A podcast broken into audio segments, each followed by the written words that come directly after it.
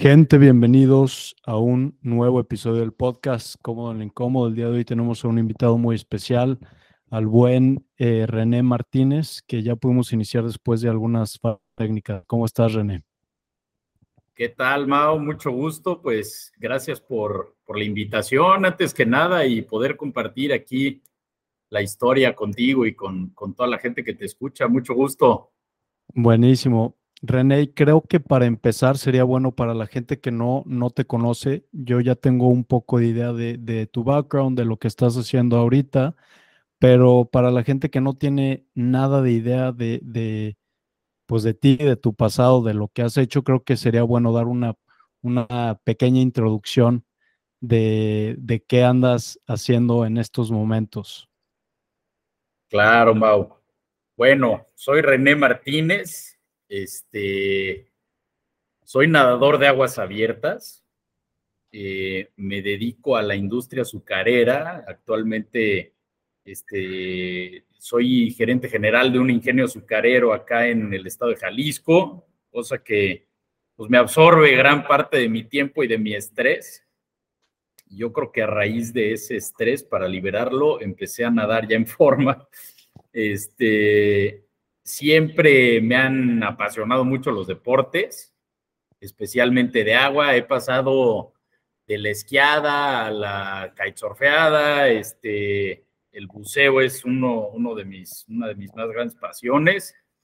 Este, y, bueno, eh, con una eh, fundación con la que colaboro, que se llama Pelagic Life, me, vino la idea de hacer nados más largos, nados de ultramaratón, como es, pues son diferentes canales, para eh, recaudar fondos para apoyar a esta fundación que se dedica a la conservación de la biodiversidad marina en México. Entonces, bueno, una cosa me llevó la otra.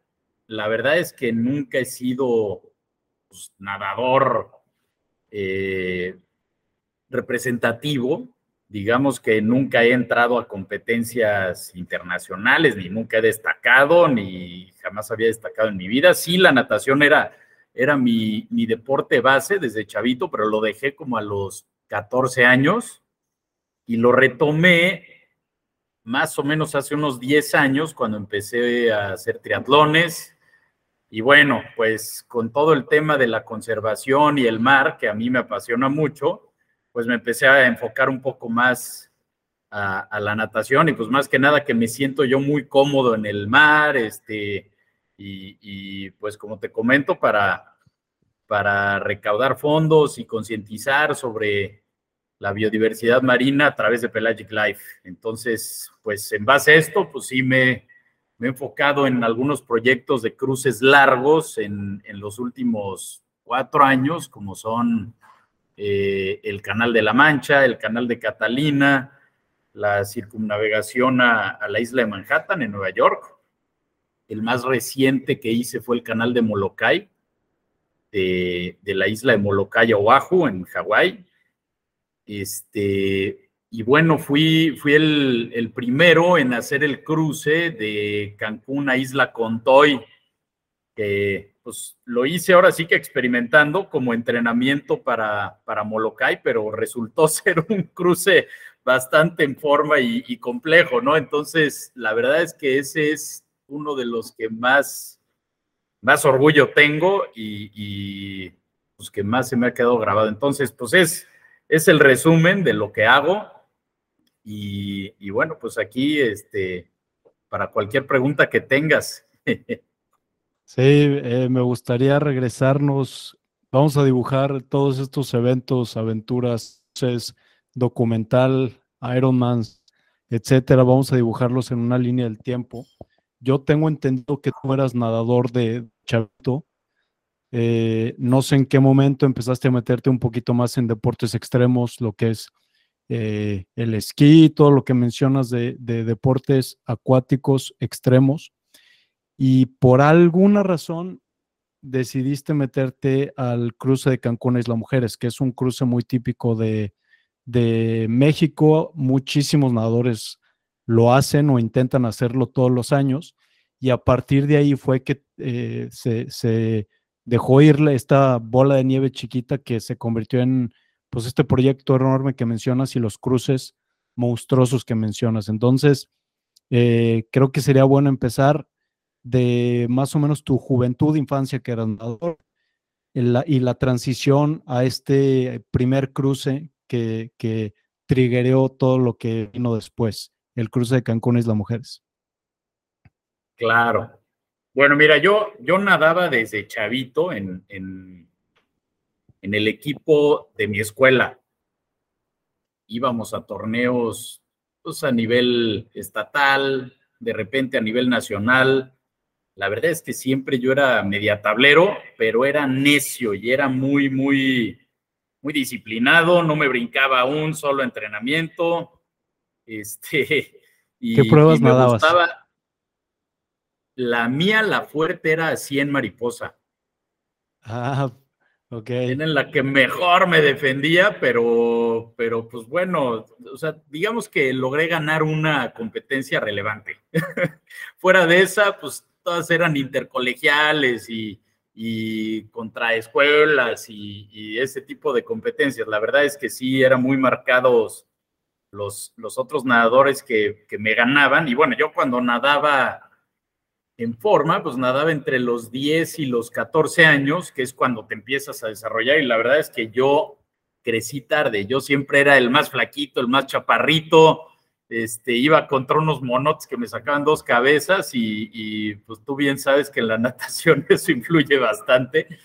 Independientemente de las ganas que le puedes echar, pues sí, la fuerza de, de uno contra otro, pues sí te puede ganar, ¿no? Pero, pero bueno, este, estuve nadando hasta los 14 años y dejé de nadar porque me fui a estudiar fuera, a un lugar en donde pues, hacía mucho frío, no habían albercas, este, y, dejé ahí la natación, luego regresé ya en edad de pubertad, me empezó a ganar pues todo el tema del cotorreo, la fiesta, y ahí es en donde agarro la esquiada, en agua, me llamó mucho la atención, digo, yo siempre he sido acuático, nunca he sido de, correr, de deportes de piso, y, pues me empecé a picar con mis amigos en, la parte de la esquiada, este, con mis amigos empecé a bucear, empecé a hacer apnea, arponear y todo ese tipo de cosas.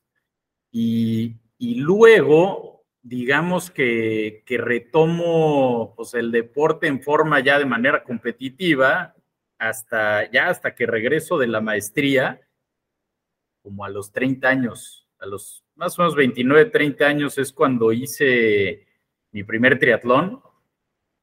Y, y bueno, me apasionó muchísimo el triatlón. La verdad es que soy malo para correr y para la bici, pero en la natación me defendía, ¿no? Entonces, pues salía en los primeros de la nadada y ahí me iban, este, me iban dejando en la bici y en la corrida, ¿no? Este, claro. Y bueno, me, me, costaba mucho la corrida porque me lastimaba mucho las, las rodillas. Entonces, como que dejé un poco el triatlón, empecé a hacer CrossFit, me piqué muchísimo en el CrossFit, como dos, tres años de ahí, este, pues me enteré del cruce de Cancún a Isla Mujeres por, por un cuate. Yo la verdad es que ni sabía que existía y de chavito en algún momento, yo viendo la tele, algún día vi que, que, unas mujeres mexicanas estaban haciendo el cruce del Canal de la Mancha. Yo ni siquiera sabía que era el Canal de la Mancha, la verdad. Pero muy atrás de mi cabeza dije, oye, pues yo puedo hacer eso, ¿no? no tenía la menor idea de lo que estaba diciendo, pero dije, bueno, yo voy a las playas y me echo tres, cuatro horas nadando en las olas y me siento muy cómodo, pues ¿por qué no un día de estos, este, pues si se me presenta y, sé qué es, pues lo voy a tratar, ¿no? La verdad es que yo no tenía la más mínima idea de lo que estaba hablando. Y ya que me platican del cruce de Cancún a Isla, eh, pues dije, bueno, a ver, si me va bien, voy a cruzar el Canal de la Mancha. igual, de, una manera muy ignorante, porque no tenía la más mínima idea de lo que estaba diciendo, pensando, ni, ni queriendo, ¿no?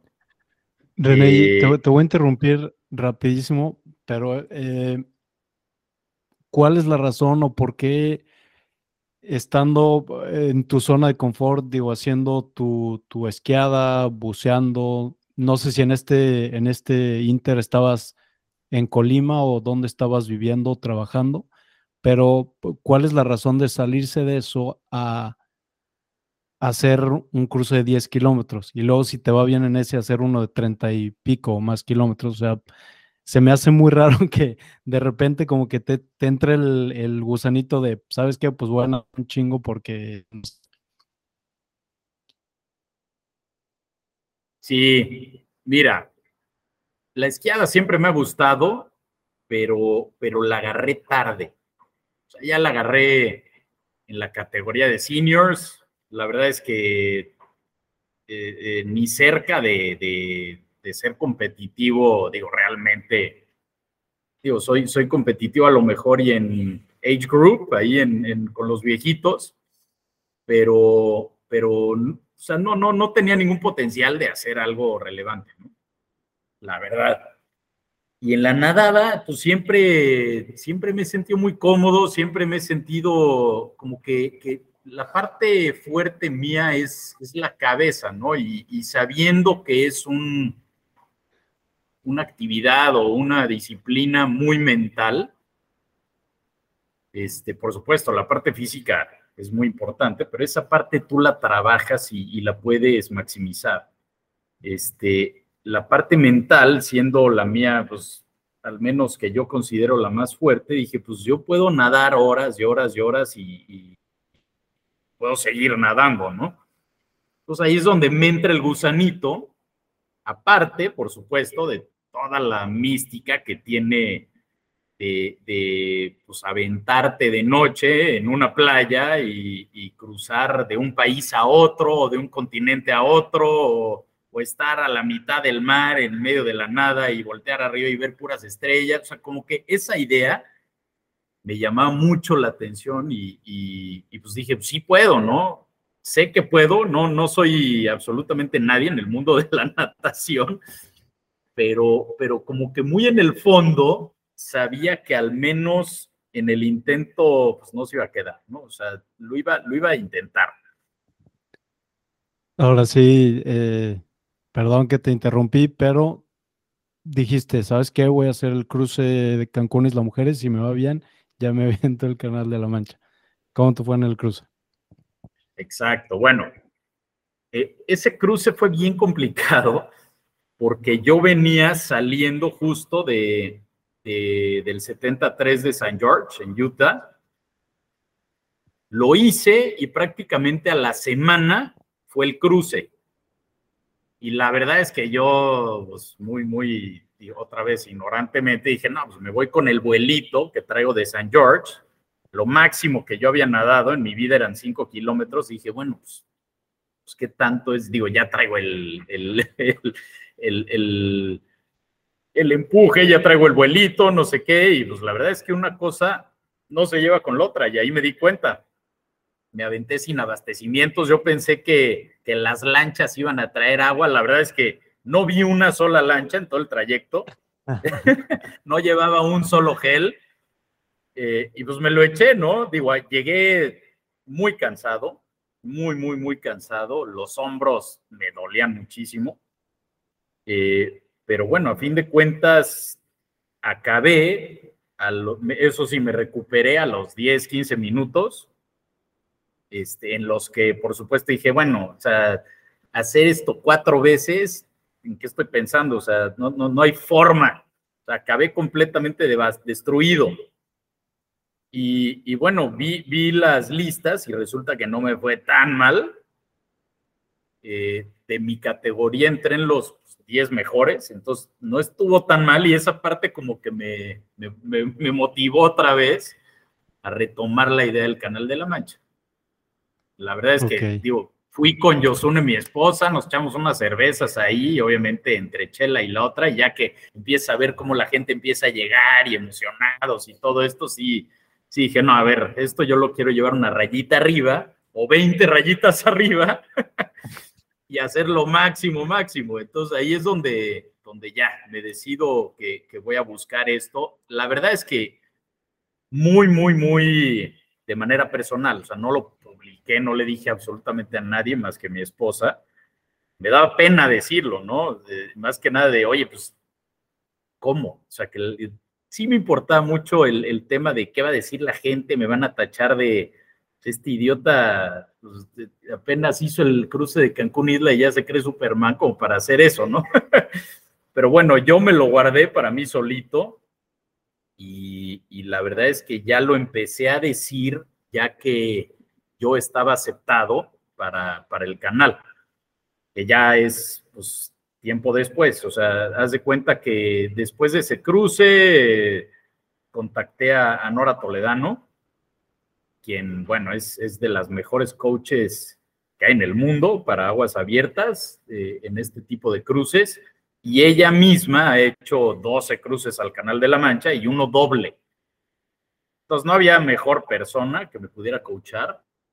Y, bueno, de suerte di con Nora, me, enseñó el camino de cómo hacer la reservación, este, cómo empezarme a entrenar. Obviamente ella me, me, me estuvo entrenando, agarré la reservación a dos años y para calificar para el canal tienes que hacer durante el año en donde en, que va a ser tu cruce un nado mínimo de seis horas abajo de 16 grados. Entonces, pues yo no quería publicar nada de nada, ni, ni pues, a publicar me, refiero a decirlo, eh, antes de yo haber logrado esas seis horas abajo de, de, de 16 grados, ¿no? Entonces, este, un año antes hice el canal de Catalina y ahí fue pues realmente en donde yo califiqué para el canal de La Mancha.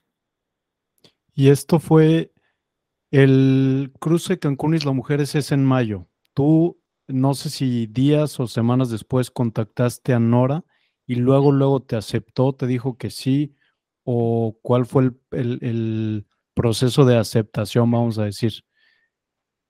Hijo, fue, fue bastante tedioso porque justo en mayo, bueno, más bien en junio, es cuando empieza la temporada de, cruces, eh, pues en el mundo, ¿no? Es verano, es, es, cuando menos fría el agua está en el Canal de la Mancha, en el Canal del Norte, en, en los diferentes cruces representativos. Busqué a Nora, literal, googleé Canal de la Mancha y lo primero que me apareció fue Nora Toledano. Ahí estaba su mail, le mandé un mail y me contestó luego, luego, pero me dijo, oye, mira, mucho gusto, sí, con mucho gusto te atiendo, casi, casi, pero, pero estoy, ella justo estaba en Inglaterra, en Dover, acompañando a varios nadadores que iban a hacer el cruce ese año. Y ella se avienta temporadas allá de dos, tres meses que dura la temporada del canal. Entonces me dijo, mira, sí, este, te paso los contactos del capitán, tú haz tu reserva con el capitán, que es lo más importante, agarrar tu, lugar, porque hay, es limitado la cantidad de capitanes que hay registrados para poder que te acompañen para el Canal de la Mancha. Este, en, el Canal de la Mancha son pues, unos 12, yo creo. Entonces, bueno, me mandó el contacto de su capitán de confianza, luego, luego lo, reservé, ya, entonces ya tenía fecha, pero Nora durante estos tres meses, pues, este, ella estaba desconectada, ¿no? Yo ya casi que quería ya empezar a entrenar, pero no sabía ni, no tenía ni idea de cómo. Sea, yo agarraba, me echaba a la alberca y nadaba tres kilómetros seguidos diario, ¿no? Sin tener idea. Este, y ya que regresó, la estuve tratando de contactar y bueno, Nora cuando regresa del canal se le acumula toda la chamba que tiene acá con, con su equipo, con sus nadadores y pues la verdad es que, digo, claramente yo no era una, una prioridad en ese momento, ¿no? Entonces, yo ya estaba viviendo acá en Colima. Este, Nora vive allá en la Ciudad de México, entonces pues la traté de contactar y, era difícil pues concretar una cita con ella y, pues me empecé a poner nervioso porque dije, bueno, esto ya va en serio, o sea, ya tengo la, reservación con el capitán, pero pues no tengo entrenadora y, pues sea Nora o no, pues yo me voy a lanzar, ¿no? Pero pues ojalá y sí pueda ser ella. Entonces, dio la casualidad que Toño Argüelles, no sé si lo ubicas, igual. Sí, claro. Uno de los mejores nadadores este, del mundo y en México. Sí. Es el suegro de mi cuñada. Y yo en ese mm. entonces, yo no sabía quién era Toño Argüelles, pero pues ya un poco más platicándolo con mi esposa de mi frustración, me dijo, oye, ¿por qué no le hablas al suegro de, de, Itziar, no sé qué, mi, mi cuñada? Pues, ¿quién es Toño Argüelles? Yo, ah, pues, ¿quién es Toño Argüelles? y bueno, ya, ya, que, ya que busqué a Toño, bueno, dije, bueno, soy un estúpido, que también no sabía y no tenía idea quién era Toño Argüelles, este, miembro del Salón de la Fama, eh, igual tenía en ese entonces dos o tres cruces al Canal de la Mancha, como seis, siete cruces al Canal de Catalina, estaba buscando en ese entonces completar los siete mares, bueno, toda una institución, Toño. Entonces, la verdad es que sí, agarré y dije, le, hablé a Itziar, mi cuñada, y le dije, oye, pues hazme el paro, háblale a Toño y dile que le voy a hablar. Sí, claro, por supuesto. Y a los cinco minutos Toño me habla. Y me dice, oye, eh, digo, la verdad es que me habló porque yo era cuñado de Ixia. Entonces me dice, oye, pues nos vemos mañana en, este, en la Ciudad de México para desayunar con Nora. Ay, yo así, ¿cómo, O sea, yo estaba acá en Colima, y yo, por supuesto que sí. En ese momento agarré el primer vuelo me fui a México y al día siguiente estaba yo desayunando con Nora y con Toño. Obviamente llegué a ese desayuno, los dos me escanearon. Yo venía de los triatlones, estaba todo flaco, todo chupado. Me dijeron, oye, cuate, digo, antes que digas lo que sea, tienes que engordar. si quieres empezar a, pensar en hacer cruces largos y fríos, ¿no? Pues bueno, ya ahí, la verdad es que hicimos clic muy rápido, entre broma y broma, este, ahí Toño me dijo, oye, pues ya tienes tu slot para, para el canal, pero, pero bueno, es en dos años yo te aconsejo que como entrenamiento hagas el canal de Catalina el próximo verano. dije, bueno, a ver, lo que ustedes me digan yo voy a hacer. Y en ese momento reservé igual capitán y slot para Catalina que era el próximo verano. ¿Ahí cuánto, cuánto tiempo tenías entre, porque fue el cruce Cancún Isla Mujeres, cuántos meses después fue esta primera reunión que ya ibas a empezar a entrenar formal? O sea, ¿cuánto tiempo tuviste entre eh, cruces para entrenar? Digamos que tuve ese desayuno por ahí de septiembre.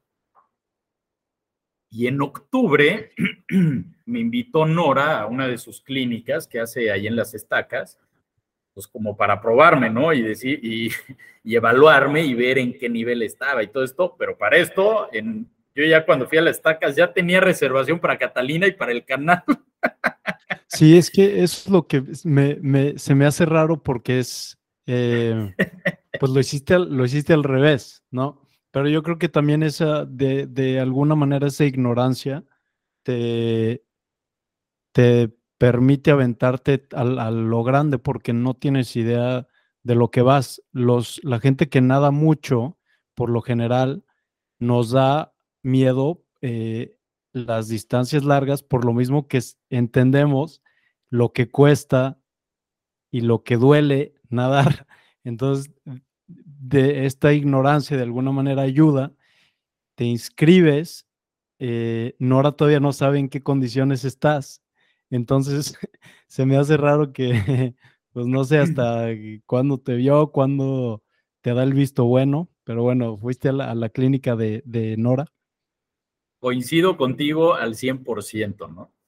Pero mira, digo, a mi favor, la verdad es que en ese momento yo, por alguna razón, sabía y es, y es un sentimiento, ¿no? Este, que, que, con, con lo que yo me sentía de cómodo en el mar, podía lograr algo así, ¿no? De ese calibre. O sea, la verdad es que sí me siento muy cómodo y eso es, es, algo que tienes muy a tu favor cuando nadas en aguas abiertas, ¿no? Este, eh, lejos de darme miedo los animales, me emociono mucho cuando veo algún animal, este, y, realmente no, no, me, no me da nervio estar a la mitad del, del mar, ¿no? Si acaso en ese momento hay algo que, había algo que me daba mucho nervio, era el frío porque yo era bastante, bastante friolento y no aguantaba, bueno, el, agua de las estacas se me hacía fría, ¿no? Y este, y bueno, ya, digo, para, para regresar un poco, ya fui a la, clínica con Nora, me eché ahí, este, pues algunas nadadas y me dijo, mira, hay con qué, la verdad es que necesitas ponerte a entrenar, pero hay con qué, ¿no? O sea, no estás tan en, en pañales. Y ahí ya fue cuando acepta, eh, pues, entrenarme. Y fue de octubre a agosto, que fue mi, el cruce de Catalina. O sea, empecé a entrenar en octubre y tenía mi slot para Catalina el 27 de, agosto. Ok. Las reservaciones. Las reservaciones, dos preguntas. Las reservaciones cómo se hacen, eh, te cobran todo por adelantado, tienes que pagar, no sé, alguna, algún fee, ya cuando estás ahí en el momento ya pagas todo. Y la segunda, ¿cómo eran tus semanas de entrenamiento? Me imagino que el volumen fue incrementando. En tus semanas más largas, ¿cómo era una semana en tu, en tu vida?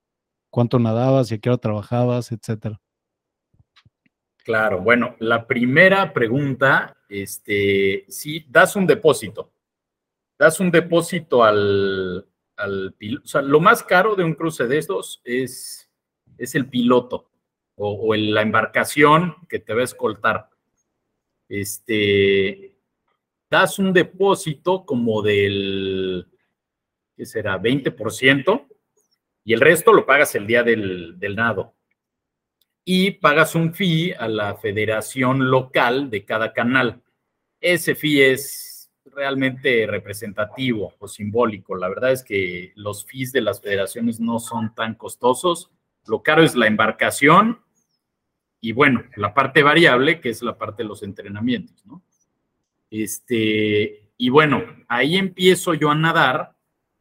Eh, la verdad es que yo diría que al menos unos cinco meses antes de, cualquier cruce, digo, por la experiencia que tengo, debes de estar nadando más o menos la misma distancia que es el cruce semanalmente. Entonces, si Catalina era de 33 kilómetros, cinco meses antes tenía que estar nadando 33 kilómetros a la semana.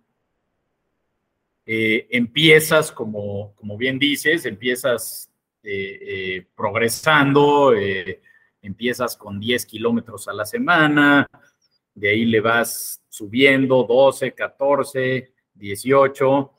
Ahora, es, un poco variable el tema del, de la alberca, porque entre semana pues, entreno en, el, en alberca y los fines de semana, especialmente una vez al mes, me echa una tirada larga y una tirada larga empezando en tres horas, al mes cuatro horas, al mes cinco horas, seis, siete. En el caso de Catalina llegué a ser el más largo de ocho horas. Para el Canal de la Mancha, el más largo fue de nueve horas. Entonces así es. Tres, cuatro, cinco, seis, siete, ocho y nueve. Y así es como va incrementando el volumen. Entonces, cuando, digamos que a partir de las seis horas, de ahí tienes una semana medio de recuperación, ¿no? Entonces ahí le bajas el volumen.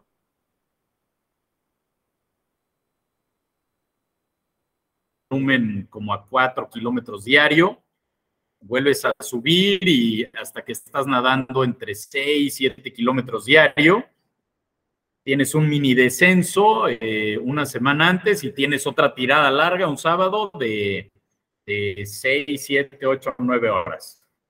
Este, pero cuando haces esos entrenamientos, lo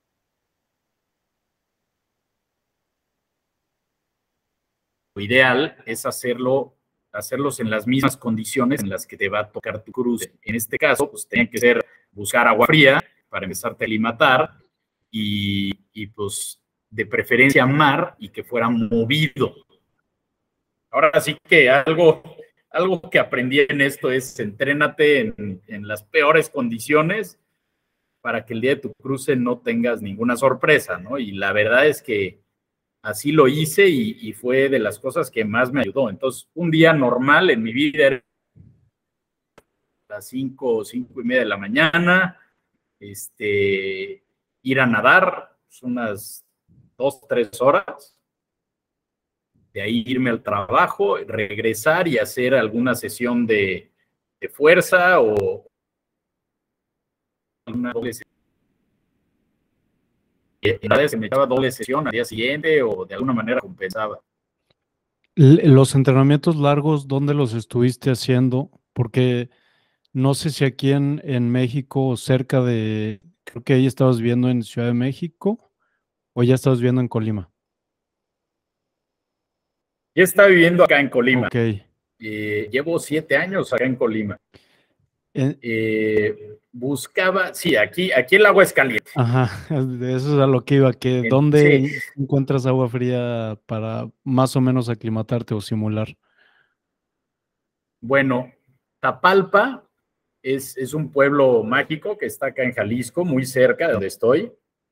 En, durante dos meses el agua es fría, entonces me tocó fría entre enero y marzo entonces era un buen lugar para, entrenar y a partir de ahí, este, el agua de un día para el otro se calienta y me tuve que estar yendo a, pues a Baja o a San Diego.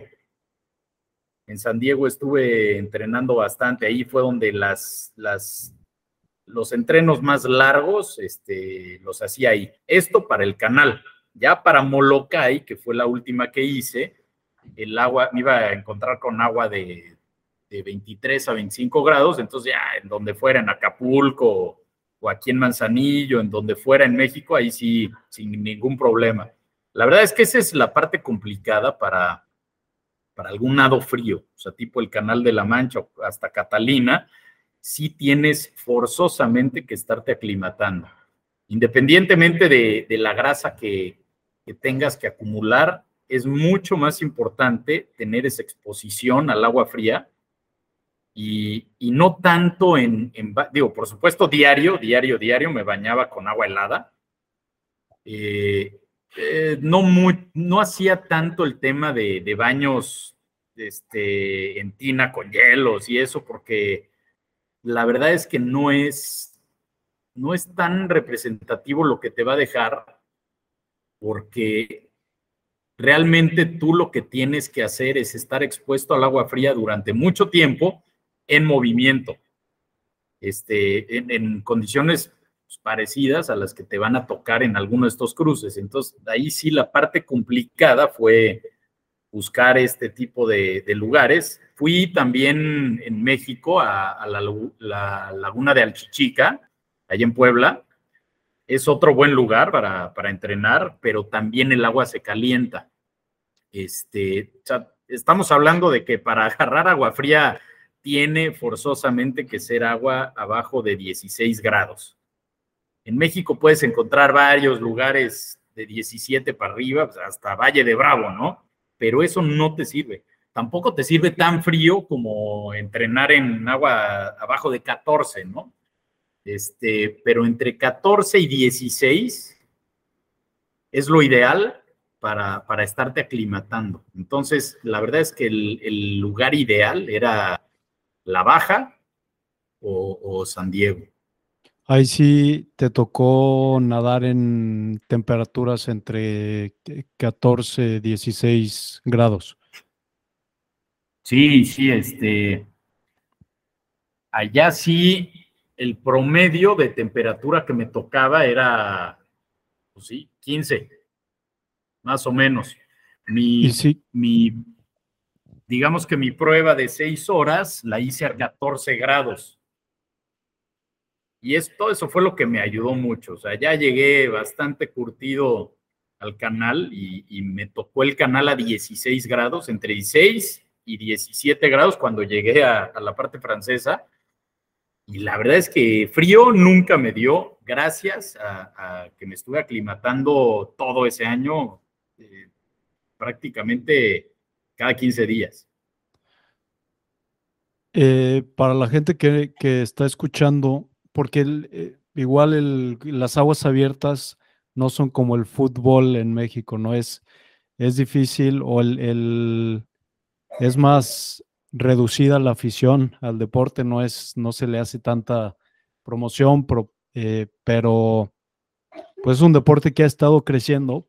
A lo que voy es que estos cruces solo te los hacen válidos si no llevas wetsuit, entonces nada más llevas o tu tanguish o tu jammer y pues ahí, ahí vas al agua.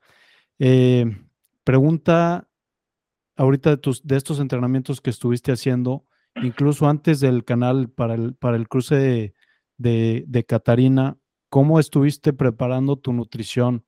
No sé si desde el principio Nora te hizo énfasis en, en estar acostumbrando al, al, sistema o te diste una vez, te diste cuenta una vez ya que tuviste un entrenamiento largo que el pues te podía llegar a afectar el que no te entrara comida o cómo, cómo fue esta parte de la, de la comida durante la nadada?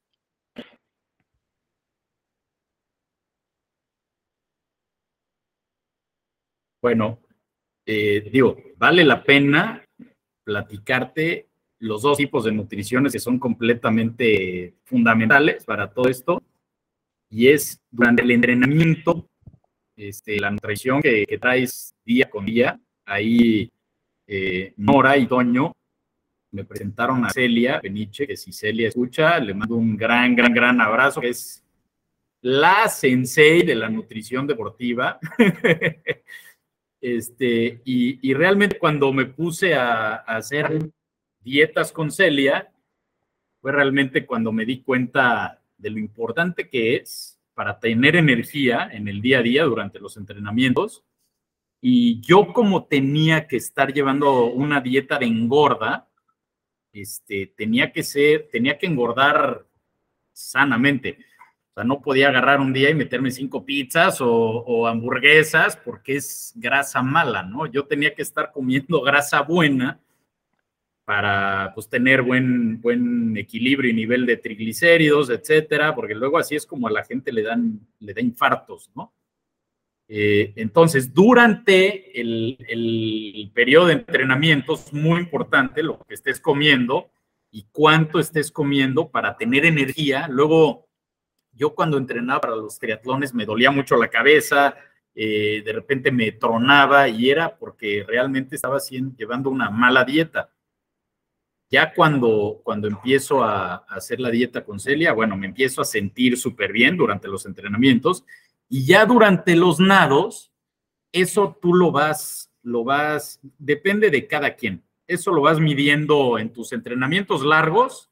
Ahí es en donde vas pues, calibrando qué es lo que te cae bien y qué es lo que a ti te acomoda. A mucha gente le acomoda comer sólidos, como, pues, como, como la gente que hace Ironmans, este, que se comen su pan con Nutella o, peanut butter o lo que sea la verdad es que yo me le eché de puro gel y agua con electrolitos. A mí me cuesta mucho trabajo, bueno, me cuesta mucho trabajo comer sólidos durante un nado. Yo lo más rápido posible mejor, y eso me funciona con los geles y agua, porque vas tanto tiempo horizontal que tú en el momento en el que te paras para un abastecimiento, pones vertical y, la panza se te empieza a revolver por las olas, por, el mismo movimiento y, yo me mareo mucho, caray. Hay gente que no se marea, yo me mareo bastante. Entonces eh, empecé a probar diferentes geles, algunos me caían muy pesados, algunos otros los empezaba a tolerar y ya en los cruces acabé combinando diferentes tipos de geles y gomas y electrolitos con agua. Y de todos modos, con la entrenada, creo que en, el, en la nadada de retomando un poco la línea del tiempo, en la prueba que tenías que hacer para poder participar o hacer el cruce del Canal de la Mancha, tenías que hacer un, nado de 6 horas a 16 grados. Creo que de todos modos en ese, eh, en ese nado, en ese cruce, eh, no sé si por el mareo o la panza, pero escuché que estuviste vomitando la mayoría, si no es que todo el cruce, ¿no? Sí, caray. Fíjate que es, es, es, es raro cómo a, cada quien le afectan diferentes cosas y lo importante aquí es identificar a ti qué es lo que te afecta ¿no? y qué es lo que te ayuda. Yo en ese nado me di cuenta que me afecta mucho estar viendo tierra y, y estar nadando en una dirección en la que las olas me peguen de lado y como burrotes. Este, ese nado lo hicimos, nos íbamos a echar 10 kilómetros en un sentido y 10 kilómetros de regreso, eh, paralelo a la orilla de, la playa, ¿no? Entonces, para mí estar viendo las olas de lado y estar viendo cómo se movía la tierra, me empezó a marear, me empezó a marear, este, como que se me empezó a bajar un poco la presión y de ahí súmale que el agua está a 14 grados, etcétera. El primer abastecimiento que tomé a la hora, en ese momento empecé a vomitar. Empecé a vomitar para la hora y media, las dos horas, o sea, no toleraba una gota de agua. Me, me metía una gota de agua y la echaba. Afortunadamente, en esa, en esa nadada, me venía kayakeando este, un kayakista que me acompañó en Catalina. Y Catalina, híjole, me tocó peor que en el Canal de la Mancha. Tuve, tuve mala suerte en cuestión a clima. Y este kayakista, la verdad es que es como un soldado. Eh, y, no me dejó, no me dejó rendirme. yo, yo verdaderamente en esa prueba de seis horas, a la hora tres, yo ya estaba por tirar los guantes. Dije, ya, la verdad es que si, si no puedo tres horas, ni seis horas, ¿cómo fregados voy a poder con el canal de la mancha que va a estar seguramente así o más picado, va a estar así de frío, etcétera? Eh, o sea, con decirte que trataba yo de, detenerme un poquito del kayak para, más o menos agarrar aire y me daba manazos. de no, no, no, a ver. Y lo peor es que no me podía yo salir porque pues, estaba a 10 kilómetros en una dirección. La única manera era salirme a la playa y tenía que correr 10 kilómetros de regreso a donde estaban mis cosas no venía una lancha ni nada, solo venía el kayak y, era de una persona, entonces pues estaba frío.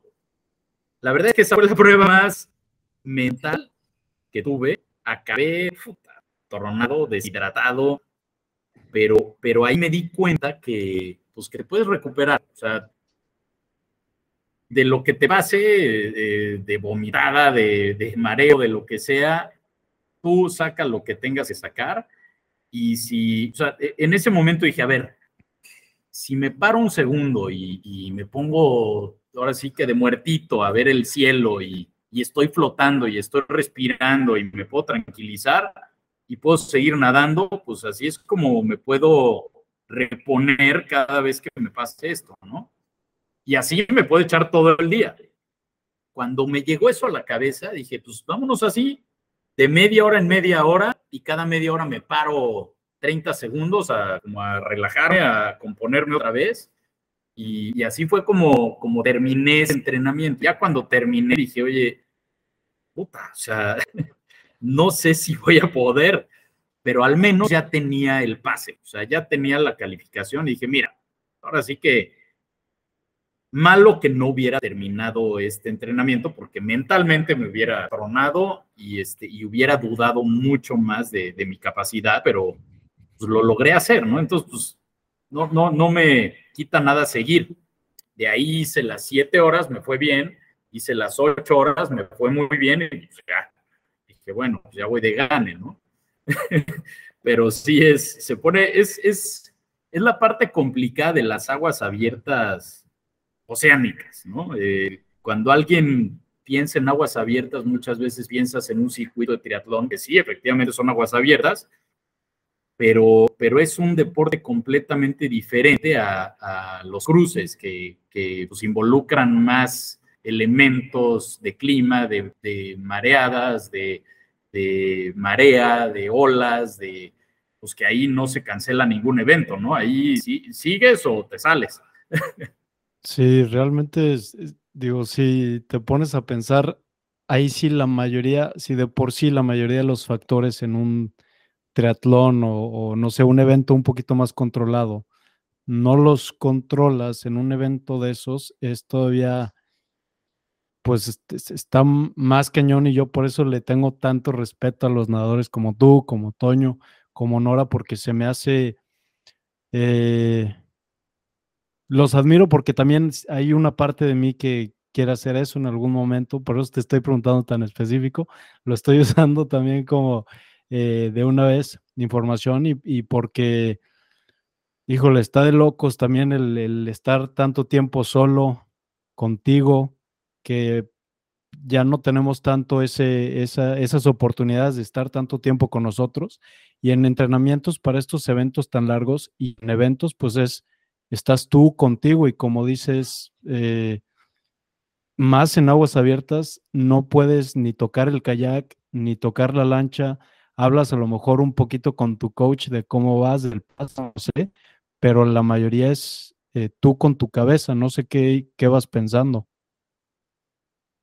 Sí, este, mira, obviamente cuando todos empezamos con, con ideas de empezar a hacer este tipo de nadadas, de cruces, etcétera, siempre, siempre lo que, lo, que te está limitando es la cabeza, ¿no? El miedo, la incertidumbre, todo esto. Pero más es porque no tienes la experiencia.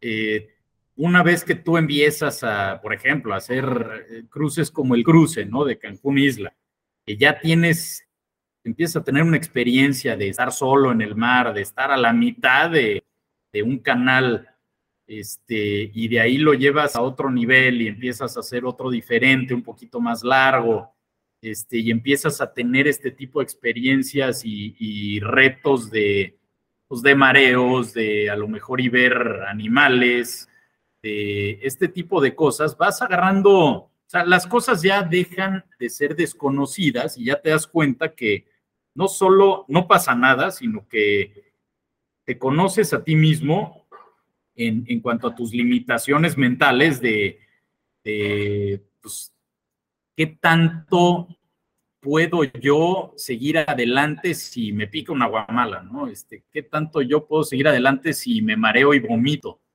Eh, y luego, pues mucha gente se sale, por ejemplo, si le pica una guamala o, si se marea y se echa una vomitada y, resulta que a los cinco minutos se repone, ¿no? Y dice, bueno, ya estoy otra vez. Pues no, ya, eso ya se acabó.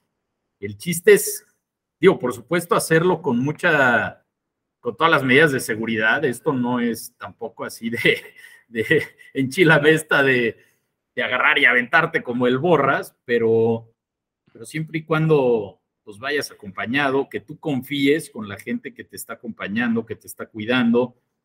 Eh, y la verdad es que yo lo que pensaba era si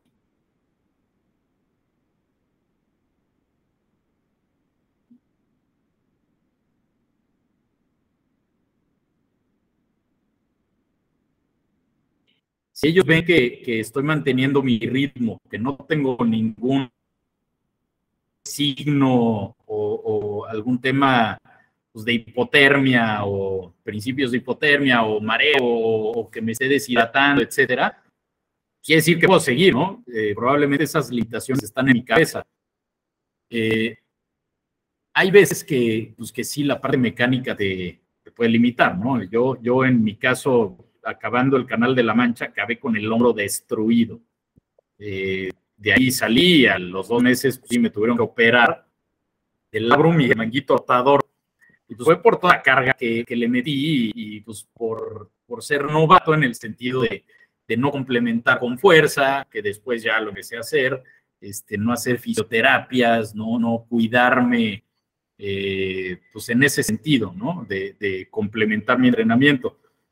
Pero, pues sí, es, es más que nada más un, tema mental, de limitaciones mentales, de, ir superando estas limitaciones mentales, de, intentarlo, porque mucha gente se queda en el, no, me da miedo y, y, pues no me siento capaz, ¿no? Pues bueno, no vas a ser capaz el día que tú sepas que no eres capaz porque ya lo intentaste, ¿no? Pero, pero si lo intentas y vas progresivamente este, yendo en ese camino, pues te, vas dando cuenta de si eres capaz o no, ¿no? ¿Y en qué, en qué momento Digo, aquí todavía no llegamos al canal de la Mancha ni a su descripción, cómo te fue. ¿En qué momento o aquí ya había entrado el, recaudar fondos, la idea de recaudar fondos para la organización o esto fue hasta después? Mira, siempre tenía yo la idea de hacer eso, pero al mismo tiempo era, era una presión muy grande para mí. Este, pues porque como, como te, había dicho, pues esto era más como un reto personal mío, mi motivación era meramente intrínseca, era para yo pues, darme cuenta de lo que soy capaz, no era para pues, ganarme la porra de nadie ni nada, la verdad es que yo no quería demostrarle a nadie nada. Y, y me daba mucho nervio pues hacer esto público, generar expectativas de recaudar fondos y todo eso, cuando jamás había hecho un, cruce relevante y, pues echarme el shank de a las tres horas tenerme que salir, ¿no? Este, eso me daba mucho nervio, me daba, me presionaba muchísimo, aparte de que, pues digo, si tú haces una campaña de recaudación de fondos, le tienes que meter tiempo, ¿no? Este, Mira, ya, ya estando en esas, ya habiendo nadado Catalina, dije, ¿sabes qué? Pues ya estoy en estas, vamos a hacerlo bien, ¿no? Eh, la verdad es que sí, así como es una presión, también es una motivación para mí.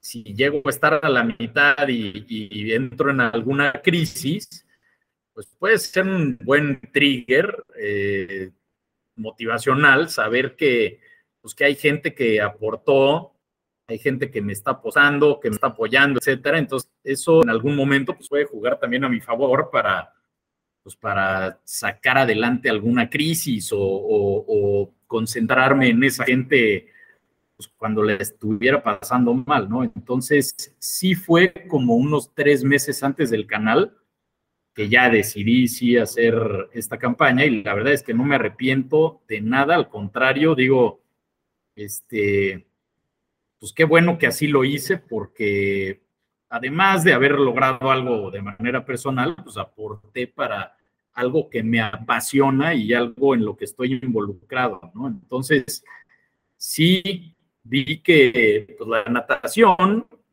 la agarré como un, motor central para aportar para algo externo que, que pues, tiene beneficio para segundos o terceros que, realmente eso sí te da y ya en el en el una satisfacción de la mucho más grande el reto o el objetivo principal.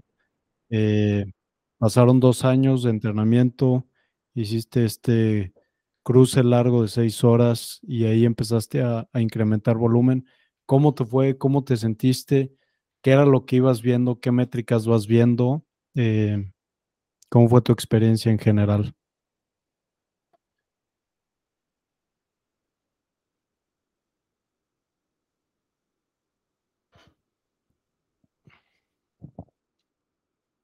Pues mira, la verdad es que, híjole,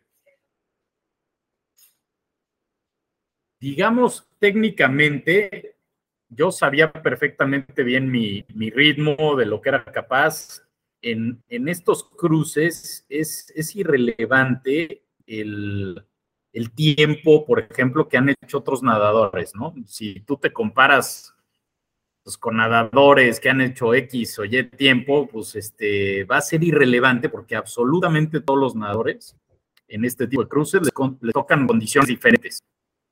Especialmente en el Canal de la Mancha, híjole, me podría clavar en este tema años, pero creo que ya es un tema un poco más técnico que voy a aburrir a mucha gente. Pero hay dos tipos de mareas, hay dos tipos de ventanas, hay diferentes horarios donde puedes salir. La corriente te mueve de un, o sea, de, de, de un lado al otro cada seis horas.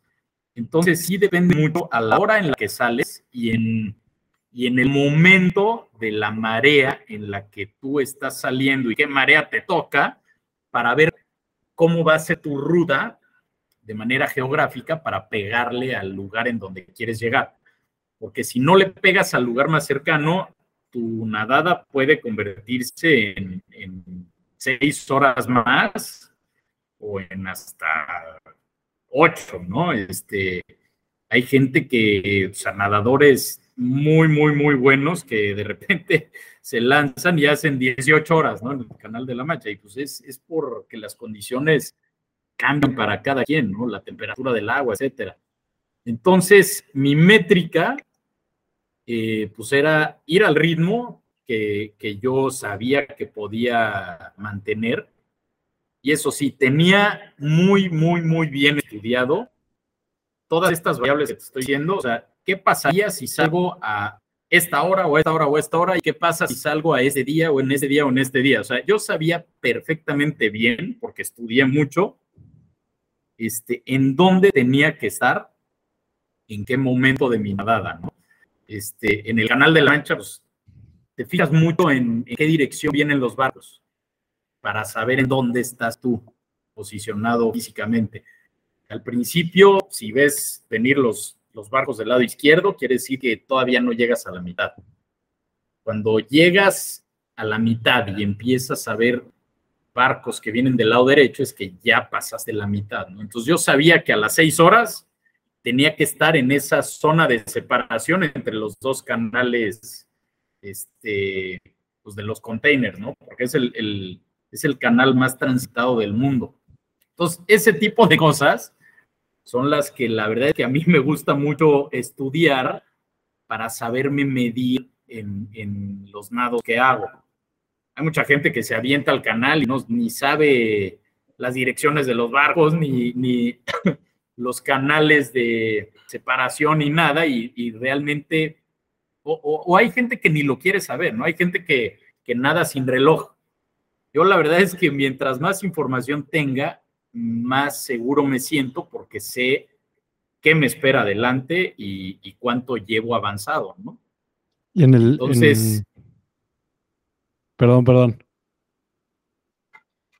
Sí, no, entonces, pues en el canal, la verdad es que yo sabía perfectamente bien en todo momento en dónde estaba y en, qué momento. Eh, las primeras seis horas las pasé disfrutándolas muchísimo. Y, después de la hora siete fue cuando empecé a sufrir mucho. Eh, me, entré en un banco de aguamalas severo y lo tuve encima de mí como tres horas. Me picaban las aguamalas durísimo, duelen horrible. Afortunadamente yo no tengo reacciones alérgicas, pero, pero haz de cuenta que vas nadando en latigazos y te van dando de latigazos y te van dando latigazos. Se me metían a la boca, este, en los ojos, traes la piel toda irritada de, de tanto nadar, eh, traes frío.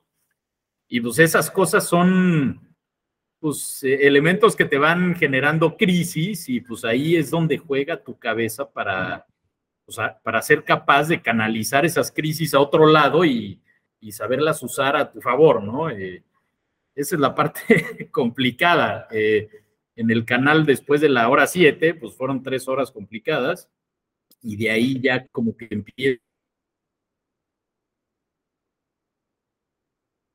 a saber que te empieza a acercar a la orilla y, y, pues con ejercicios de visualización y, y todo esto. Una pues, vez que llegas a la orilla, ¿cómo, ¿cómo, te sientes? Porque después de estar tantas horas en eh, posición horizontal, que tu, tu, cuerpo cómo reacciona una vez que pisas tierra?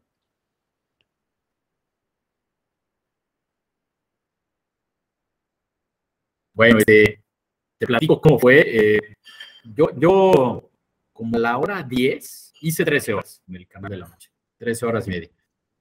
Como a la hora 10 ya empecé a ver la, la, la. Este, ahí pues me faltaban unos 10 kilómetros más o menos. Si has hecho el, cruce de Cancún Isla, haz de cuenta que estás viendo la isla, los hoteles, y así es como se ve cuando ya estás llegando, ¿no?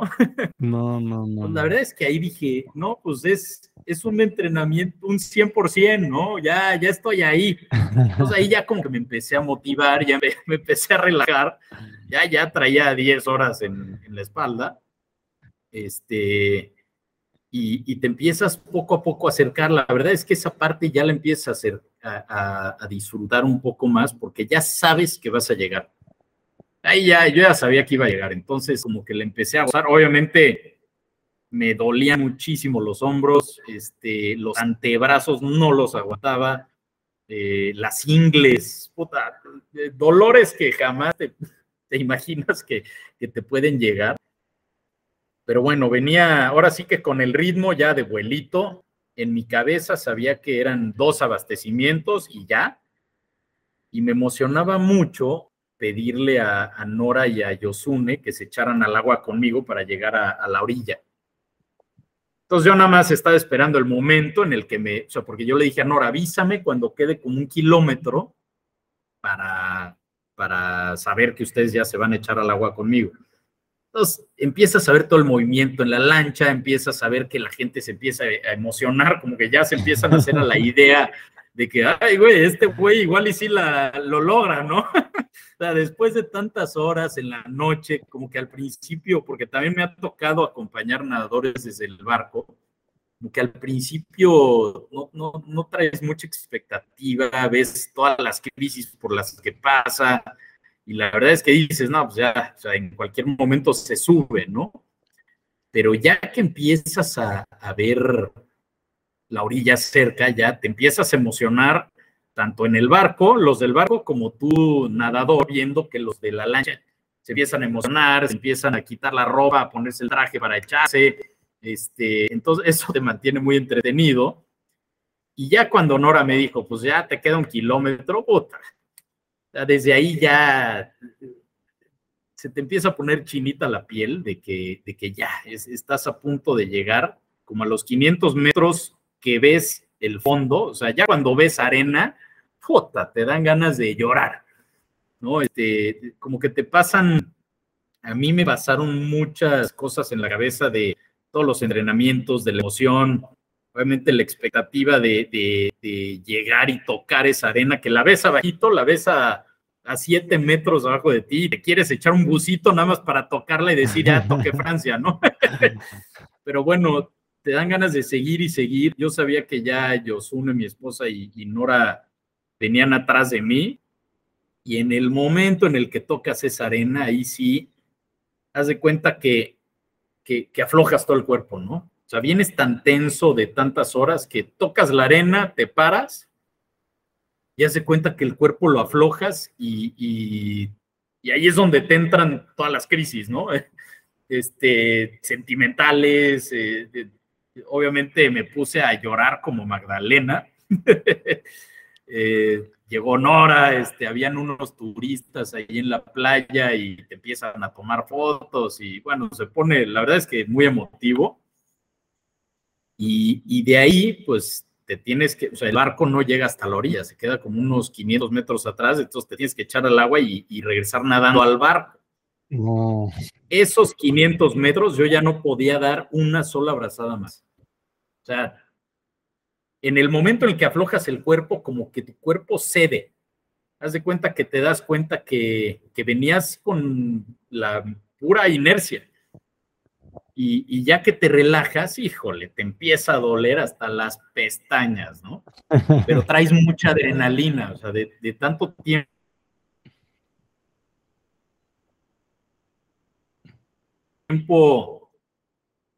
Y que pues traes frío por, por el agua tan fría tanto tiempo, este, traes mucha, mucha adrenalina.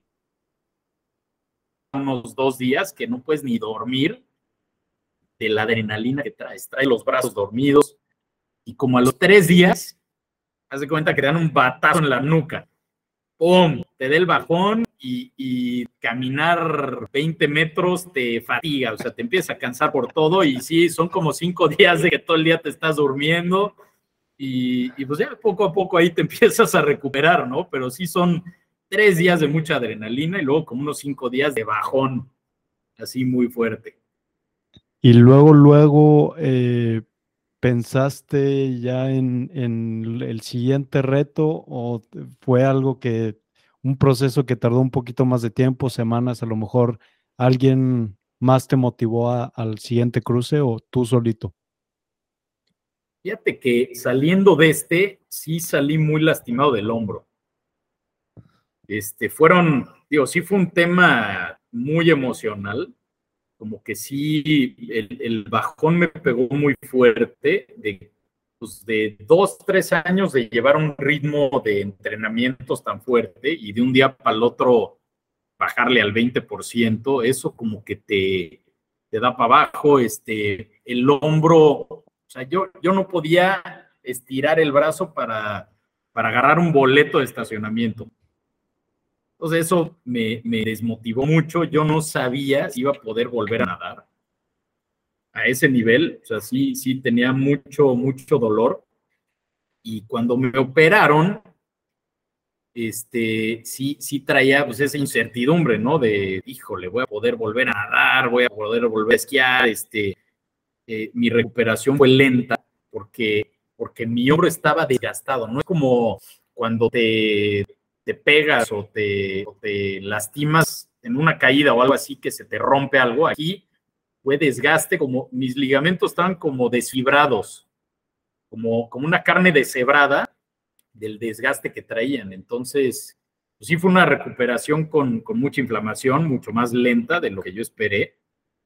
Y ya como al año, pues me empezaron a entrar otra vez las pulgas de, quería hacer Molokai, yo quería hacer Molokai y como al año ya, ya este, concreté esa reservación, pero sí me tardé un rato en asimilarlo y, en volverme a animar. Ok, oye, pues ya para acabar, que eh, se nos acabó el tiempo, ¿cuál es tu cruce favorito o nado favorito de los que llevas al día de hoy? Híjole, complicado decirte esto, ¿eh? Como que cada uno ha tenido su, su encanto. Todos son muy diferentes. La verdad es que, híjole, no, no, no sé decirte de alguno. La verdad es que te puedo decir de momentos. Tengo momentos muy, muy especiales en cada uno de los, de los nados. El amanecer del Canal de la Mancha es lo más espectacular que he visto en mi vida. En Catalina me tocó nadar con delfines por 40 minutos. Wow casi antes de llegar a la orilla y se me pegaban aquí, padrísimo. Este, Molokai, cuando arranqué, arranqué con una tortuga. Este, y bueno, cuando vi el fondo, híjole, eh, me dio mucha, mucha emoción. Este, el, el de Manhattan, vas nadando como en un museo, todo el tiempo vas muy entretenido. Y con Toy, haberlo hecho, haberlo hecho por primera vez con Rodrigo Frisione, mi, mi super brother de, allá de Cancún, que fue su idea, por cierto, haber, haber hecho ese, ese cruce y haber llegado a un área natural protegida y, que me acompañara Nora también en ese cruce, fue increíble. Y en ese cruce, que fue de noche, tenía luna llena y venía viendo el fondo todo el tiempo, todo el cruce, 40 kilómetros, como el cruce de Cancún Isla. Así que vas viendo el fondo. En la noche venía viendo el fondo, entonces de repente se me cruzaba una manta, de repente se me cruzaba una tortuga. Increíble. Entonces, si es complicado decirte escoger uno. Por supuesto, el, canal de la Mancha, pues por, por lo simbólico que es, este es uno muy especial, pero cada uno ha tenido como su, su Oye, y el documental que, hicieron, eh, creo que es, eh, se llama A la otra orilla. Eh, ah, sí. Digo, platícame rápido de, este proyecto y la gente dónde lo puede ver. ¿A dónde mandamos a la banda? Claro que sí. Es, hicimos un documental de mi experiencia en la Triple Corona, que fue el canal de Catalina, Manhattan y el canal de La Mancha. Este, está en YouTube. Lo buscan como a la otra orilla, este, René Martínez o René Martínez Swim o algo así. Pero en YouTube ahí lo encuentran. Y, pues de todas las tomas que sacamos con el celular, literal, eh, durante los cruces y algo, un poquito hay de postproducción para darle un poco de forma a la historia. Eh, digo, fue un, proyecto que inicialmente yo lo quise hacer pues, de manera personal para tener el recuerdo, pero como que el proyecto fue evolucionando y empezó a agarrar un poco de más forma y más forma y más forma y sí se convirtió en, en un corto un poco más formal. Entonces, pues sí, decidimos ahí meterlo a, uno que otro festival y, este, y subirlo a YouTube, pues para el que quiera saber de algo, de en qué consiste todo lo que te estoy platicando, de entrenamientos, de, de cómo se ve el canal de la mancha, qué tienes que llevar, etcétera, ahí en ese, en ese video sale bastante bien explicado. Buenísimo. René, pues eh, ahora sí que creo que me va a faltar tiempo para hacerte todas las preguntas que traía. A ver si después armamos la segunda parte. Igual la gente, si por ahí tiene preguntas, que me las mande. Te agradezco otra vez. Muchísimas gracias de verdad por tu tiempo y gracias a toda la gente que se quedó escuchando hasta ahorita. Gracias a ti, Un gustazo. Y mm, vámonos.